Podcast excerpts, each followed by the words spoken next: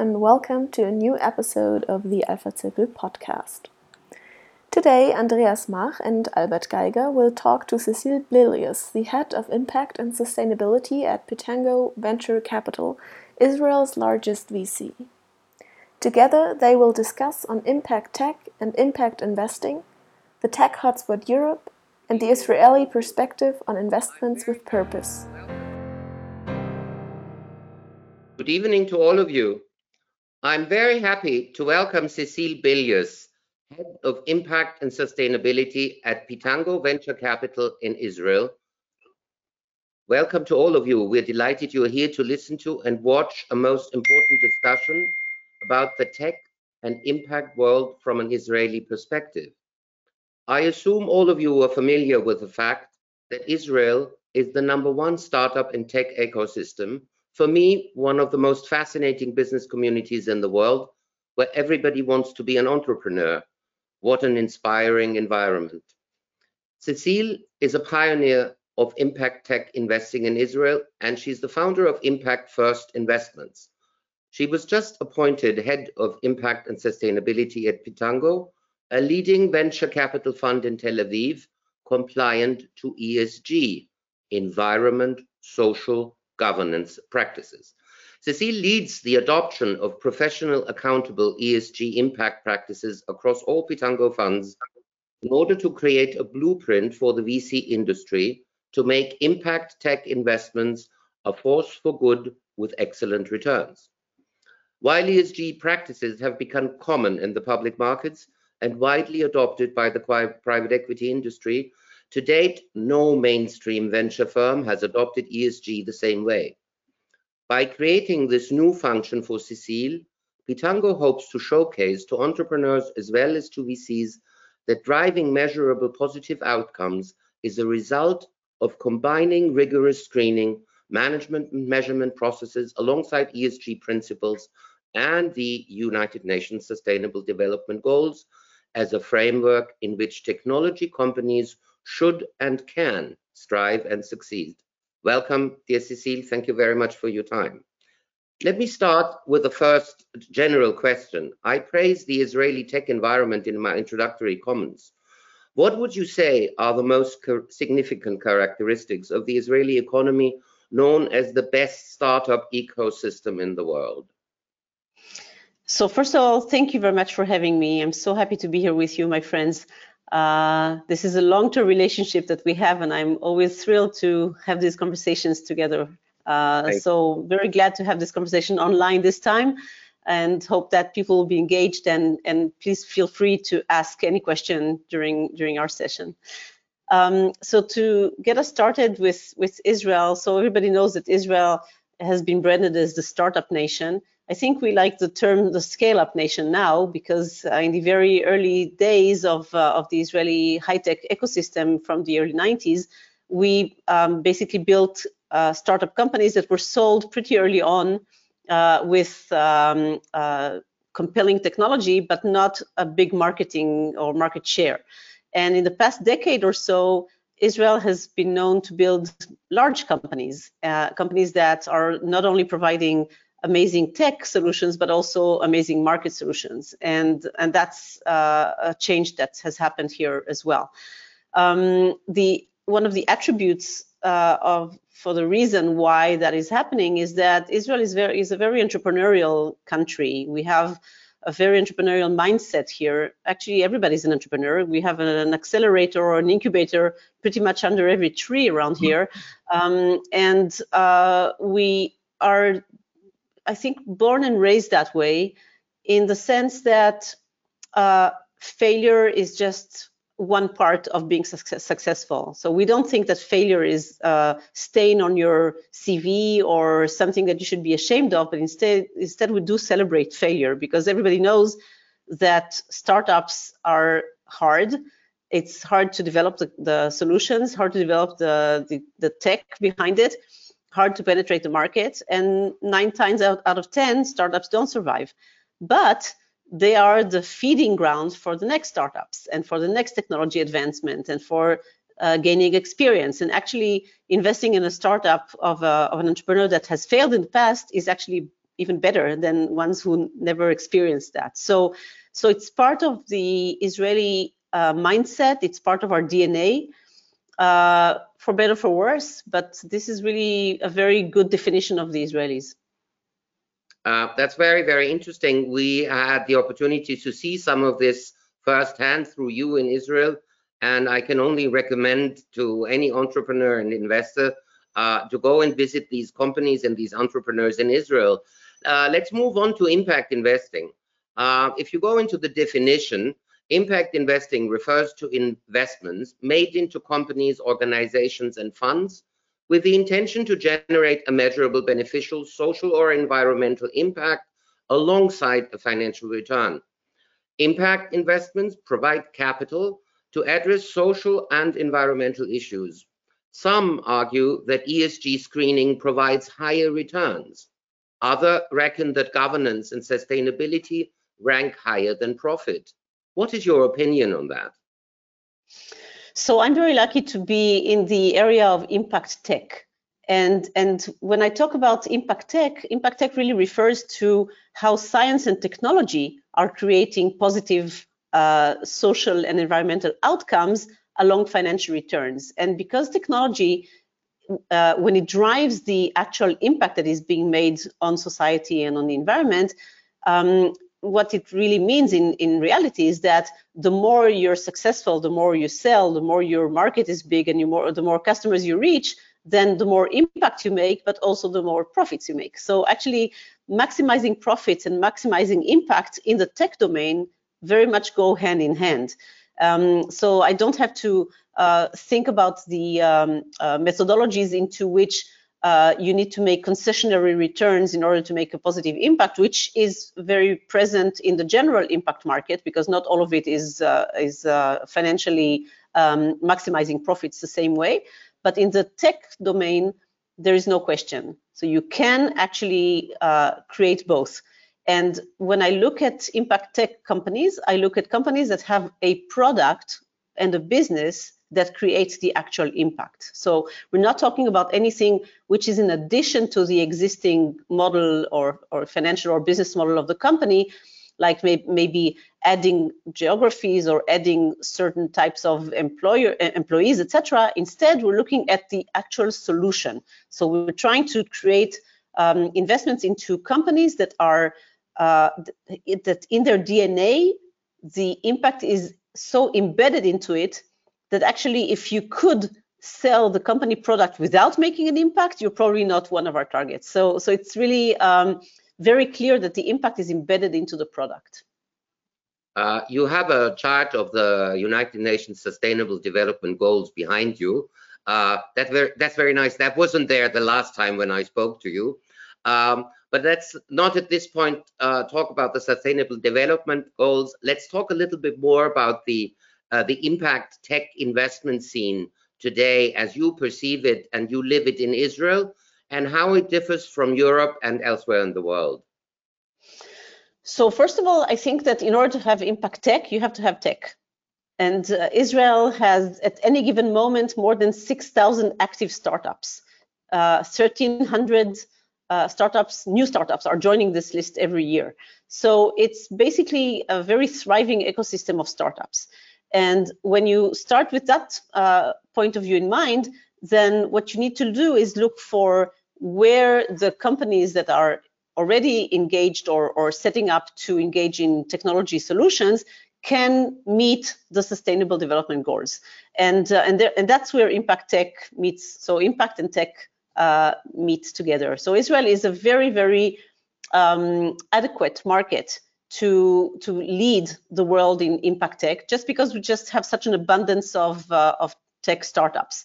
Um, having said that if you think about the global impact investing market uh, actually the numbers for 2019 were just released uh, by the GIIN the global impact investing network and we're talking about 715 billion dollars investing in impact uh, worldwide which is a significant increase from $502 billion in the year before and $228 billion in the year before. So it's, it's a very growing market. But when you look at the segment of impact tech, so actually investing in science and technology for impact, um, you only see $2 billion. So how is that possible? How is it possible that out of a $715 billion market, only 2 billion are directed towards tech? That doesn't make sense. And it doesn't make sense because actually the, the bigger market players in, in the impact space are in the infrastructure, in emerging markets, in financial inclusion, in debt, all kinds of things that are not very close to the private equity venture capital world. And we need to build this bridge. So we need to bring the world of impact to adopt more tech, and we need to bring the world of tech to adopt more impact. So to create that framework, uh, I just uh, recently founded a new nonprofit called GITA, the Global Impact Tech Alliance, um, which actually has a German chapter called GITA Germany. Uh, you can look it up, where we are trying to really bring these worlds together and thinking about the framework that will allow investors, be it impact investors, mainstream investors, pension funds, institutional investor, family office, anyone who wants to make investments in impact and tech, uh, to have a home to go to, to have a benchmark, to have a database, to have tools, to have measurement, etc., which are fit for that uh, market. And we want to engage with the venture capital funds of the world uh, and tell them that actually investing in impact is just going to make their portfolio better, more profitable, more resilient, and just uh, overall uh, uh, better than it was before. So bringing these two worlds together and trying to mainstream impact and, and then grow, you know, with the aim of by 2030 maybe being at 50 billion dollars and not 2 billion. But uh, Cecile, thank you very much. Um, I mean, we have the dimension of impact, we have the dimension of tech. Uh, you were talking about impact tech but it is widely believed that uh, ESG screening improves risk-adjusted returns. So uh, can you support this and why? Yes, so ESG screening has been invented probably in the 60s. It started in the 1960s, and it's just been a very good practice for investors, mostly used in the capital markets, to screen out the risks very easily. So if you think about the governance of a company, if the company is well managed, uh, and it has governance in place to take care of its employees, to take care of diversity, to take care of uh, employers employees' rights, to take care of um, how the, the company treats the environment, to make sure that there's no uh, mechanisms uh, that will allow bribe and stuff like that, then eventually you're just reducing the risk that these companies will go bankrupt or will just turn bad. Uh, and that's been something that has been proven to work. And actually, if you look at uh, ESG related funds and funds of funds and, and all the metrics that are around that, you will see that the um, these ESG related funds are uh, creating better financial returns than their comparative, which are not uh, ESG related. And, uh, and you know, just look at as, as conscious capitalism, if you will. So it's it's pretty much the same thing. This is a very good risk reduction tool that even under COVID-19, if you look at the at the markets, so mm-hmm. everybody, all all the assets, of course, went down, but the ESG assets went down less than the others. So so there is absolutely uh, a case to substantiate the fact that ESG is de-riskifying uh, investments. Now, unfortunately, in private equity and particularly in venture capital, that hasn't been used quite a lot. So private equity a little bit more, but venture capital almost none at all. And, um, and that is very important because you also want to de-riskify private equity uh, companies, not necessarily the ones that are traded on on stock exchanges. So so and this is something a new concept that that we're together with Pitango bringing to the market, saying venture capital should be employing ESG practices in order to de-riskify, but also in order to create better companies that are more attentive to society, more attentive to diversity, more attentive to the environment, to their community. All these things are, are important to create better and more resilient companies. And obviously, they're also de-riskifying the investment.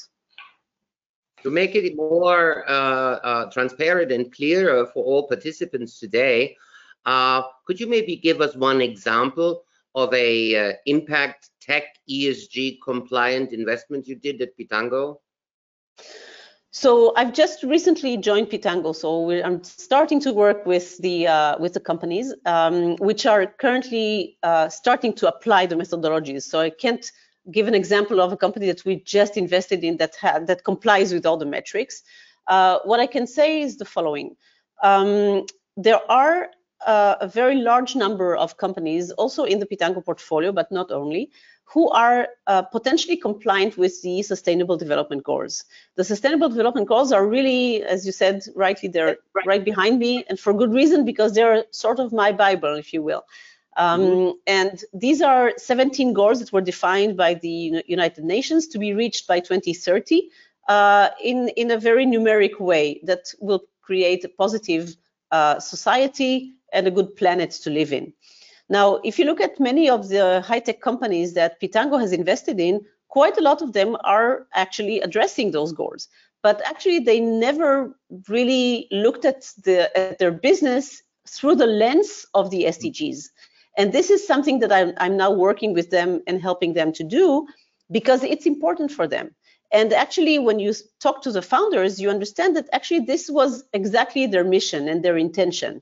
And the fact that they never really embedded it and verbalized it uh, internally and externally uh, through their product is just a fact of life that that the SDGs were just not something that was prominent in this market. But once I started talking to them about it, saying, let's talk about ESG, let's see how you're actually performing within the internally within the company. Let's see what are the sustainable development goals that you're addressing, which are the indicators that are um, closest to your um, your activities, and let's look at the outcome of your activities. And all of a sudden, boom, you see that actually what they're already tracking and they're yeah. already doing anyway can also be uh, looked at in terms of the outcomes. So one such company that I'm currently working with is a company called Via, uh, which is a rideshare company. Actually, it's very active in Berlin as well, but not only, of course, it's around the world. Uh, it's a company that's valued at more than $2 billion by now. Um, and they do ride sharing, but in a way that really creates uh, equal opportunities for people around the world to access jobs, to access healthcare, to access schools and uh, high education, and the, and even to access their jobs in in terms of Corona when there was no public transportation, for example. So there there's an abundance of examples uh, with VIA that we can show how the uh, sustainable development goals are actually being served very well with their product. And that hasn't changed at all how they do things. It's just how we look at the things that they do and, we, and how we measure it. And now we're in the process of creating measurements that will also be able to show numerically what is the actual impact. So as I said, the, the data is already being collected by the company because this is their business. So it's easy for them to show that mm-hmm. they're reducing by tens of percent the number of cars that are running around the, the, the roads uh, with only one person in them and reducing the carbon footprint. It's very easy for them to show how they're um, serving underserved populations like children, like people with disabilities, like people who need to get to their jobs because they are working in hospitals or uh, or um, in places where they're where they're needed uh, during uh, COVID-19, or in transportation deserts when there's no bus available and, and, no public transportation. All these things are already measured, and they can already show what they're what they're doing there. Together with me, we're going to be measuring the outcomes and showing what is the actual impact on society based on, on their activities. So that, that's a, an, an excellent example to show how a, a, really amazing and successful company can really take its model, look at, at what they're already doing and the data they're already collecting, taking a, a, an impact lens to it, measuring it and showcasing it in a way that can be tracked and, and public. Mm, Albert will address this later uh, in uh, uh, how much this can be embedded with the German Mittelstand. So uh, let me again come back to the Sustainable Development Goals. Uh, we don't have to go through all of them, but uh, basically it's it's five P's: people, planet, prosperity, peace, and partnership as cornerstones of the Sustainable Development Goals. These goals were already passed by the United States and their implementation overall in, in the corporate world has not been uh, great successful so far. Uh, lately, also through COVID-19, more and more entrepreneurs are talking about it and taking it more seriously. And uh, at the moment, everybody is looking at the Green New Deal and combines it with ESG and SDG principles and uh, major changes for the world of entrepreneurship and investments. So, um, do you think this will happen now? So, first of all, I'll, I'll put a disclaimer in there. And the disclaimer is that I'm a very optimistic person. And I believe that uh, things will be better. Um, now, why do I believe that? Uh, and I'm not that naive and I'm also not that young. So it, it is based on some life experience. Um, compliment, Cecile. um, so let's let me put it this way. People are people. Entrepreneurs are people. Investors are people. People who manage their own capital. People who manage other people's money. People who are users. Uh, people who are um, consumers. We're all people and we all care about things. And I think COVID-19 has put uh, in front of us a very massive um, example of how things can go wrong and what are our priorities. And you know, before COVID-19, there was a rising voice about climate change. We heard Greta Thunberg. We heard there, there was there was movement around climate change, and all of a sudden, COVID-19 happened, and and think, things started to to um, uh, look more on the healthcare side, etc. But I think people started to understand just by the sheer fact of looking online and seeing that fish are coming back to the sea and the sky is blue and uh, pollution has been reduced and we're spending more time with our families. Um, we get to know our children more. We have uh, uh we have a sort of a feeling that maybe when when for example when i buy my vegetables now i don't buy them in the supermarket anymore. I just buy them directly from the from the uh, growers from the farmers because i can. And i wasn't so aware of it before but now it has become part of the farmers business model so they are reaching out to to people who can buy directly from them. So obviously i'm eating probably my family and i are eating better quality vegetables which are more like farm to table closer to home. So a lot of things tweaked and people are understanding that. And and that combines with an overall wish of the millennials and, and gen z's to purchase things that are aligned with their values to look at purpose behind what they're doing when they're going to work to think about what their money can do small or large. Small you know even large. if you have a small so, amount that you put in a pension fund every month or if you have a large estate that you're managing there is a meaning to that people are realizing that. And I think that now all of a sudden it's becoming more evident that when you do something, you have to be conscious about it. So the same goes for entrepreneurs.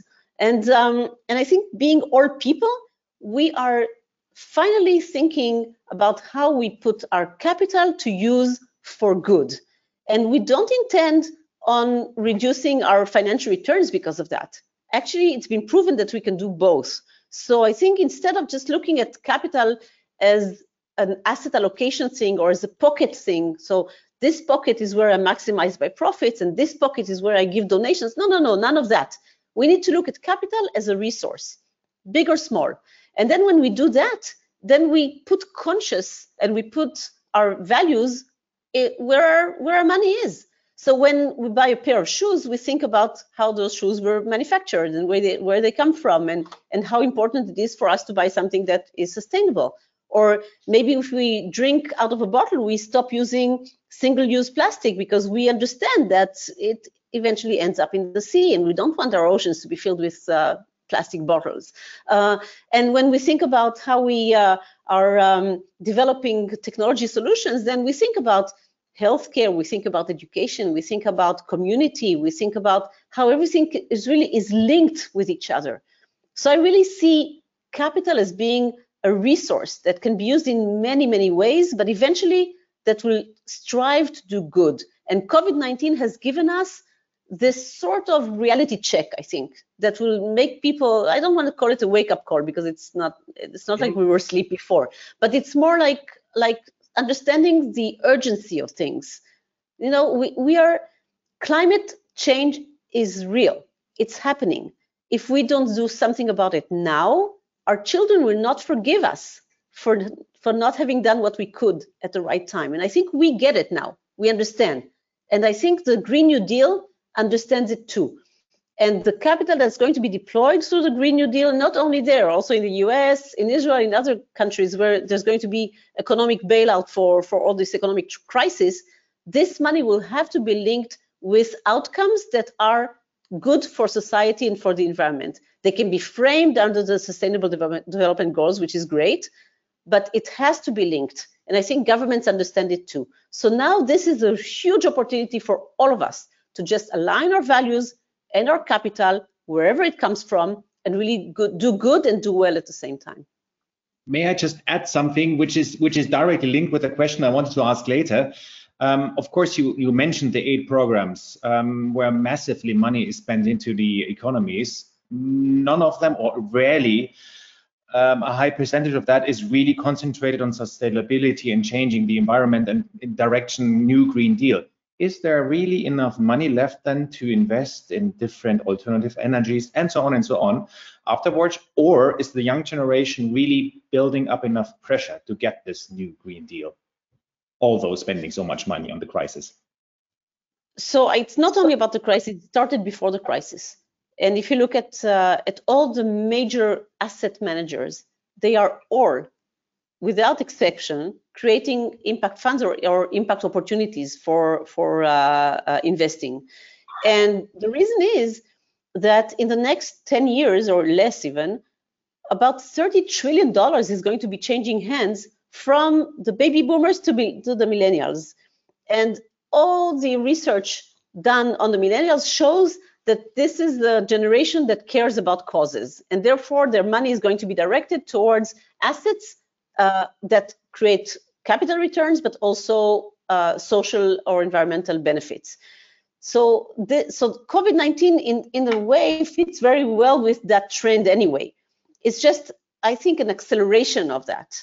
Mm. And, uh, and even the big, uh, large corporates are going to do something about it. Uh, I just recently heard that uh, there is in the US an organization that's doing a pledge uh, called the 15% pledge, uh, where they are trying to get as many uh, retail companies to allocate 15% of their uh, shelf space for black uh, uh, founders. So products that are created by companies that are led by black people. You know, re, uh, responding, of course, to the, the um, crisis in, in the US. that's massive. Just think about it. If if you take the number, which currently is about two percent, to 15%, that gives a huge uh, economic opportunity for companies that are built and and and uh, founded by by black founders. So so here is a way for even mainstream uh, corporates to include values and include purpose into what they're doing. So there are many many ways that you can really create a positive impact. And it's not just about the investing; it's also about how you conduct your business. Hence ESG again. So again, I think it's not only money that is going to be uh, uh, presented as such, like you only make this investment because uh, you know one, two, three SDGs, but instead it's a whole mind shift that will start happening now. Yeah, I believe that too. Um, just remaining a bit here, Pitango as a new blueprint for VCs. Um, that's meaning, of course, that there might be a change in the all over VC industry. And we heard that comment of uh, BlackRock, of course, in the World Economic Forum in, in January. Um, tech investment for goods, and so on and so on. After this crisis, a large number of companies, not only in Germany, of course, are really full with, with debt, um, meaning they need mostly new money or fresh money. If all would happen or act like Pitango is doing or planning to do so in the future, then there is a little bit pressure on the companies, and that would or can, of course, um, push these ESG or SDG goals really uh, into these markets and into the companies. Do you see that happening also in, in a broader context, not only with these two names, so the larger funds? Yes. So first of all, I think it's uh, it's very much an LP game. So when you're yeah. a limited partner and an investor, if you're asking the questions, even the first question saying, oh, so you're raising capital from us now, what is your ESG strategy? Are you abiding with the principles of responsible investing? Just ask these two questions. And this will already send the funds looking at how can they comply with with the the uh, SDGs or at least with ESG and create an ESG strategy. So the pressure from the LPs is is critical.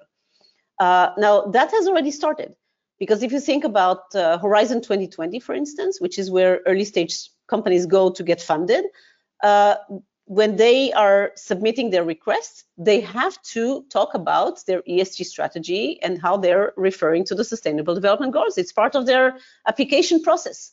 Um, when you go to uh, fundraise from a pension fund anywhere in, in Europe, uh, you will be asked that question because sovereign funds and pension funds, through their fiduciary duties, are already, because of the SDGs, they're already committed to create uh, investments that they can report as part of the Sustainable Development Goals. So that is already in place. So the more private wealth will ask these questions as LPs, the better it is because then more VCs and more private equity funds and anyone will, who is raising capital will have to address this issue. Next, the next level is the asset managers who are actually going to be deploying that capital into startups or, or companies. They will be asking the companies the same thing. Now, I don't believe in just going out there and asking the companies, what are your ESG criteria? Are you going through this standardization? do you have answers to this and that question? Instead, I'm more from the honey side, not from the vinegar side. So instead, I would go to companies and say, we identify that you actually have a very good potential to do sustain uh, to be compliant with the sustainable development goals and create a very good ESG strategy for yourself. Let us help you do this. Let us bring you the toolkit that will help you build the ESG strategy. Let us help you build your sustainable development goals, understand what are your key performance indicators, who are your stakeholders, who are you serving, how do you measure that, how do you look at outcome and not only outputs, and etc. etc. and help them with the right toolbox that will help them be much more compliant. And I assure you that the entrepreneurs will want to do that. If they believe that their investors are there to help them be more um, effective in, in applying these methodologies, they will be thrilled to do it. Maybe not 100% of them, but Pareto, the 80% of them will be thrilled. Now, again, it's the honey and not the vinegar. It's really about coming in and saying, for example, okay, I see you don't have enough women in your management team. So let us help you recruit more women. We have a good network of women, potential women managers. When you're recruiting your next uh, position, please come to us first and we will help you tap into a pool of very uh, qualified women um, managers so that you can hire from there. Because if you just tell them, oh, you know, you're bad people because you don't have enough women in your management team, and then you go and ask them to find women, then of course it's not going to work. So it's really about providing them with the right tools and the right support that they need in order to really get to these goals. Now, I'll tell you a, a secret companies that are complying with the ESG and addressing the sustainable development goals have four, at least four um, good reasons why they will be more profitable, more resilient, and overall better as an investment. Number one, they become much more attractive to um, employees. And when they want to attract talent, this is the way to go. Young people, talented people want to work for companies that have a purpose, that they can get up in the morning and be happy and proud of what they're doing, which leads to also them being able to be much more productive because again they care about the mission. It's not just a job for them. And that has a, a, a direct result so it's actually an increase of 30% in productivity and a decrease of capital that is needed to retain, to bring more talent and to retain them. So you actually spend less on bringing in good people and on keeping them in the company for a long time. And you have a 30% increase in productivity. Next, you have a much better um, access to uh, uh, capital that you might not have had before because you have access to capital that is interested in purpose and impact. So you open your doors to that. Number three, very important, is your customers your, your customer base. When you tell your story and the outcomes that you're trying to create and what your product is doing in terms of the social or environmental impact, it's a much stronger story than just selling a product. And this story is what gets people to buy. And it also what, what gets people to be more loyal to your brand. So it supports your brand. So just think about it, supporting your brand towards your customers and, and staying loyal to you. Getting the best talent in and spending less on retaining them. Having 30% more productivity and access to capital that is not accessible for, for other companies. Hmm. I mean, all of that, who would say no to that? That's true, and that's an interesting point because I just had a discussion in preparation for a next panel discussion, which will happen in October with, in collaboration with the University of St. Where we just wanted to address the topic, rather found your own company than succeeding in your family company in order to have these new inputs also, to really wake up in the morning and to be thrilled by your job and to work more and to get your money. And combining these then in the end, which should be a result then after you have founded your company, go home and, and, and bring these effects effects into your, your traditional company might lead exactly much quicker to these effects, what you're describing. Um, one one point regarding investor expectations in the past um, not only in discussion of family enterprises here in germany with investors is that the time horizon is is different mostly investors were quite short oriented, short term oriented, which would be or what was also a problem for tech investments. Did that also change? Sustainability means it needs a bit longer time. Tech investment needs also it needs a bit longer time. If that would change, it would make sense to bring these three players, so family enterprises, SDG, and and startups or new ideas much closer together. Yeah, that's uh, that's a tough question. So st tech startups take a long time to mature. it's just the reality of it. You have to develop the product, you have to do your MVP, your product market fit, you change your business, you change your model, you change your product. It's it's a, it's a process. Um, that's why private equity funds are attractive to certain type of investors. And and and if you look at the venture capital market, it's by far the smallest market out of all the private equity and certainly the public equity market. Uh, because again, it's money that is locked away for quite a long time. Um, having said that, uh, not all the companies are early stage. For example, Pitango, mm. at Pitango, we have a, a, late stage or a growth uh, fund that invests in companies that already have at least five to ten million dollars in revenues and are looking for larger uh, stakes of, of, capital, which also means that these companies are actually closer to IPO or closer to uh, acquisition. Uh, so here, maybe the time frame is a little bit different. Of course, we're talking about different types or different sizes of capital. But again, these are uh, uh, different types of, uh, of risk return, if, if you will, in terms of the time frame. Uh, but when you're investing in high tech, you have to be patient. Uh, equity investing in, in high tech doesn't speed up just because there's a purpose behind it. Uh, you still need to build a product, you still need to build your market, you still need to make sure that you have the right components in place uh, it's not easy. And as we said before, most startups unfortunately fail. We have to remember that. And uh, and we only like to hear about the nice exits and all the big sums and everything that's happening.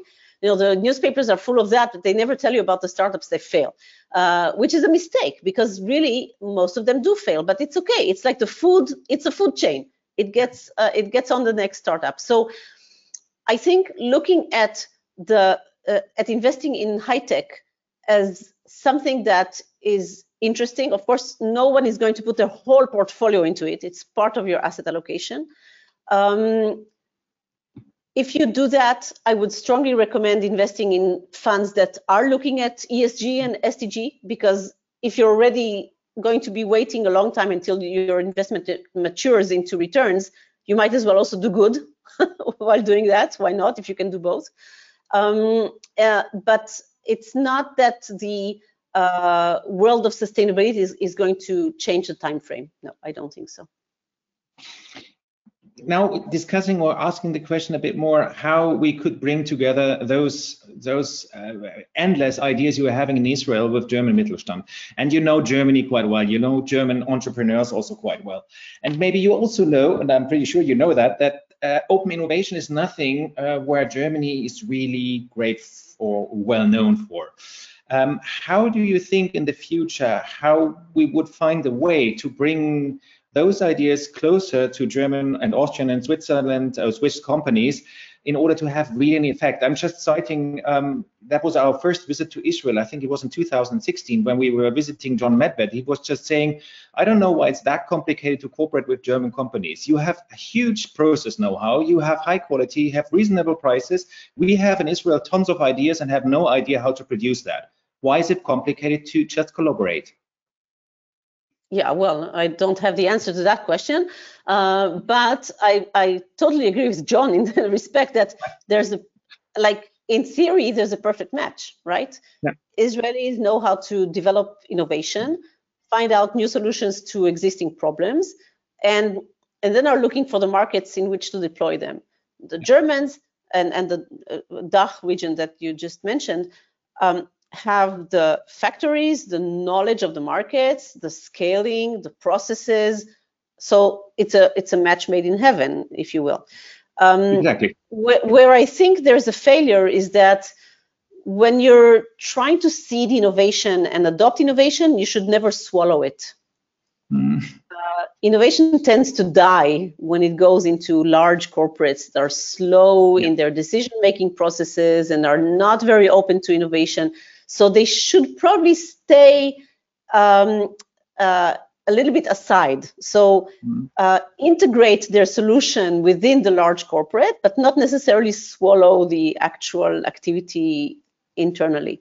Um, I think the German companies are getting better and better at it. I mean, look at what BMW has done, for example, with innovation. That's it's pretty remarkable to see how they're really building accelerators and all kinds of hubs where innovation is sprouted.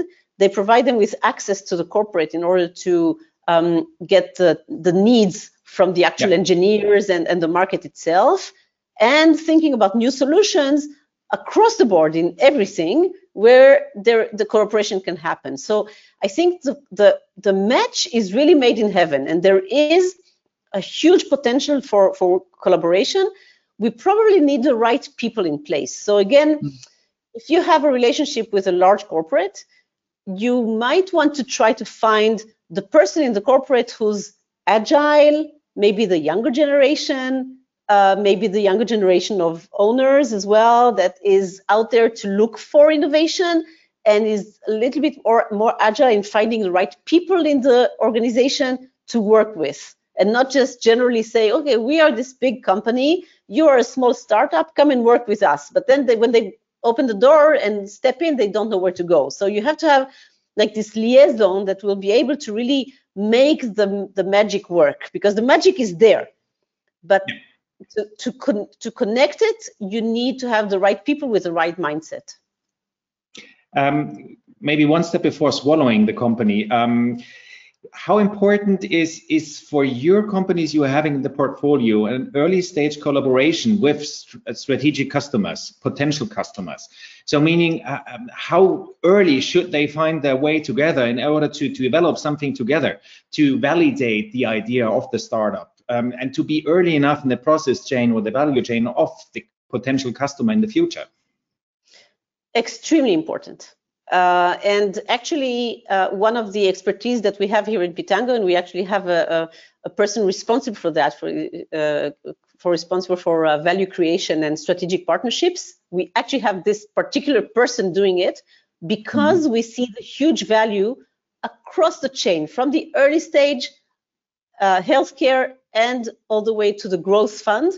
All the companies are in need of strategic partnerships and and we are very very active in creating those strategic partnerships. We do this by collaboration by showcasing startups by visits. Well now not so many visits but we have these uh, this uh, webinar series called no filter where we also uh, bring uh, knowledge to to our own um, startups and and uh, and access to the to the uh, corporates um, we have something we call the growth academy that once a month we hmm. bring people from um, uh, startups and we uh, teach one topic where we have uh, anyone who wants to join um, uh, listen in.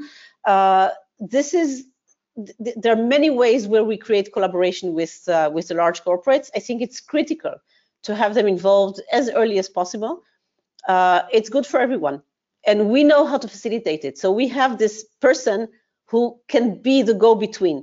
and uh, and you know you're really very welcome to tap into the the portfolio uh, of Pitango, and you'll see that you can find companies that are relevant to all the corporates that you can think of, uh, because it's really a very general fund, and and it and it works across industries. So so you will see many collaboration opportunities wherever whenever we can be of help in order to bring together German Mittelstand also with with uh, these ideas they need any help we're happy to do so because we're anyway working quite a lot on that bringing together new ideas in an early stage with those strategic customers in order to bring something moving or just absolutely and, and you've had quite a few delegations that we've worked in together and showcased some really interesting uh, startups and i think this is really the right way to do it the right way to do it we Andreas. hope to continuing this in 2021 and the years to come. Um, but talking about Pitango, before I come to uh, the paradigm change question, um, Cecile, what can investors expect, uh, expect to invest in Pitango, and how does your ideal investor look like? So there are various kinds of investors with Pitango, from institutional, large institutional investors and pension funds, and the family offices, and all the way to individual investors. Uh, and various funds have various criteria. So the early stage fund is uh, smaller, obviously, it's uh, 175 million, but the large um, uh, growth fund is 350 million dollars, which is uh, obviously draws bigger investors. Um, there again, there are all kinds. There are corporates who are investing uh, with us. Uh, there are there are any kind of investor you can think of, and from any geography you can think of around the world. So Pitango has been uh, in operations for more than 25 years now, uh, across 11 funds, uh, two and a half billion dollars under management. We've had some serious um, uh, returns, capital returns to the investors and adding the perspective of ESG and SDG now to, to what we're doing is just going to make it even better and more successful. So I think the investors and LPs in Pitango are returning fund after fund.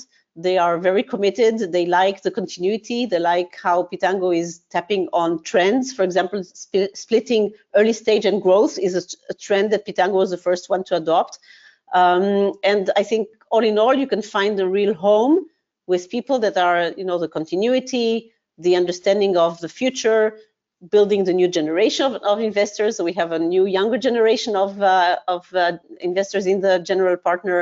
Um, it's it's a long haul, and uh, and that's a that's a good thing. It's a relationship thing. Relationship thing.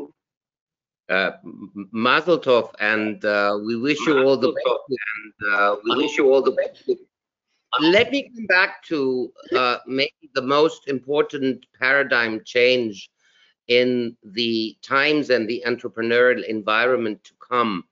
Uh, we talked about this last week uh, with a board member of KPMG uh, in our online conversations. Um, and we said sustainable finance may be the end of rate of return as the most important goal of an enterprise. Uh, we reckon that uh, governance and sustainability may rank higher and that ESG practices see climate and social effects more important than profit. Uh, would you share that as a valid perspective for the new world of investments and entrepreneurship? I think it's just going to work in parallel. So um, just to give you an example, there is a, an organization called the GSG, the Global Steering Group, founded by Sir Ronald Cohen. That is a global organization that is uh, bringing um, uh, the, the, practices of impact and, and the sustainable development goals to the mainstream market. And one of the projects that they're working with, together with the Harvard Business School and, and some others, is new accounting practices. So we, we have the existing accounting practices, which took a long time to form as well, which only look at IRR, right? We look at risk and we look at return. Um, now we want to look at risk, return, and impact. And I don't think that there's one that is going to be more important than the other, but just the overall view of how we review companies is going to hopefully be adopting the methodology of risk, return, and impact. And if uh, KPMG, one of the big four, is saying it, then uh, who am I to to to say different? Um, I think the, the the major accounting firms will eventually adopt it. It's uh, it needs a lot of work because there is no impact unit the same way that there is a money unit, uh, a dollar or a euro. Um, therefore, it's not easy to compare between companies and not easy to um, standardize the impact to be measured uh, in, in the financial returns. But I believe that they will come to a solution and they will bring forward a, an accounting methodology that will eventually be adopted by the mainstream market. So we will be looking at risk, return, and impact. Um, I mean, I think the biggest change will come about uh, in the world of entrepreneurship when banks will start to use ESG practices also in the debt market, uh, because then it becomes like Basel or something like that. And uh, then every entrepreneur, every entrepreneur will have to uh, adopt it and uh, follow the ESG principle. Albert? Absolutely. Yeah. As, as a matter of fact, I think that when you think about the the um, resources, the, the capital that will now be deployed through debt uh, by the government through the new Green New Deal, etc., you will see that um, hopefully they will start applying that as well. So it might not be a full-fledged measurement of your impact, but at least you will have to uh, be compliant with some ESG. So you'll have to be responsible for how you manage your corporate governance, You'll be responsible about the diversity, so including more women, more minorities. You'll have to be more responsible about your carbon footprint and how you manage your business, how you source your material. Um, it's probably going to be accountable for the jobs you create and the quality of the jobs you create. So all these things will probably be as part of how the government will deploy capital. So I presume that companies that will have better ranking for that will be able to just get better terms on the debt that they take. So it's not only about achieving the um, raising the capital, but it's also about how you pay it back. And um, and here the tax office has something to say, and the uh, the banks have something to say, and know everyone should be a stakeholder here and and make sure that when capital is deployed, it has to be accountable for something, at least some criteria on the ESG side. If they do that, that's going to move the needle because it's massive capital. Yeah, I think there is really a lot uh, we will see from uh, of changes in the future, and um, this uh, sustainability and impact investment or social investment. This is something what we are discussing since a couple of years, meanwhile, and this is of course something which will get much more also with our discussions with our entrepreneurs. We will have a talk in uh, July where we are asking what future you're working on. Um, and the big goal behind this is um, that talking about future and influencing future is just not uh, something you're discussing by the side. This is something which is the most important as an entrepreneur. So not chasing after trends, on setting the trends and think about what you want to achieve and what is really well, if just look backside of you of the picture, one of those uh, or several of those goals, just how to achieve them. And we believe also that um, in the DNA of the family entrepreneurs we are having in, in, in, DACH, in the DACH region, there is the sustainability already incorporated. And there is a huge chance for them just to emphasize a bit more what they're really doing and to communicate that to their customers, to communicate that to all the stakeholders, and then build a new strategy upon that. And if this is working, I think uh, there is a really good future. But we have to change a little bit as we are all discussing open innovation is just one example of that and be open for outside ideas. If if this is just easing and and and, and uh, working then i think the future is is pretty bright. As many um, assess in germany but they also see of course there is some some danger that uh, if you're not changing then you're just off. Um, we want to support this by um, this, having discussions about this open innovation uh, structures, how you can really incorporate that in your company, how family offices and family enterprises can really invest more sustainable. This is also something we are often discussing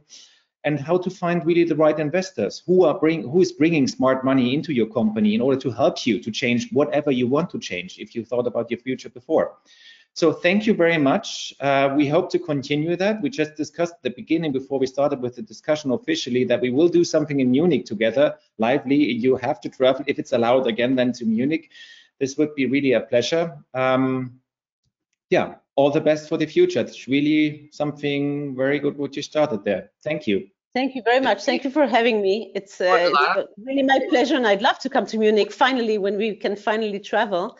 And I do believe that entrepreneurs are people who don't accept reality as it is, and they want yeah. to make it better and they want to change it. And this is our job. We are all entrepreneurs. And to me, having discussions like this just um, widens the the concept so that more people hear about it, more people ask themselves questions, and they can come back and say, okay, how do I get into this? How do I change? How do I adopt these methodologies? And and this is where we come in with with the knowledge. So thank you for having me and thank you for giving the the opportunity to present uh, my work and, and Pitango.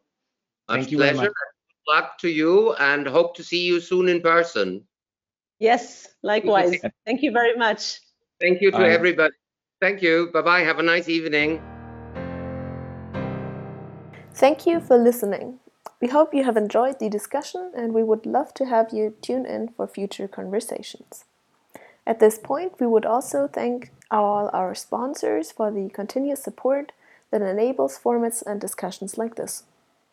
Additional information about the Alpha Circle and future events and discussions can be accessed on our webpage and our social media channels.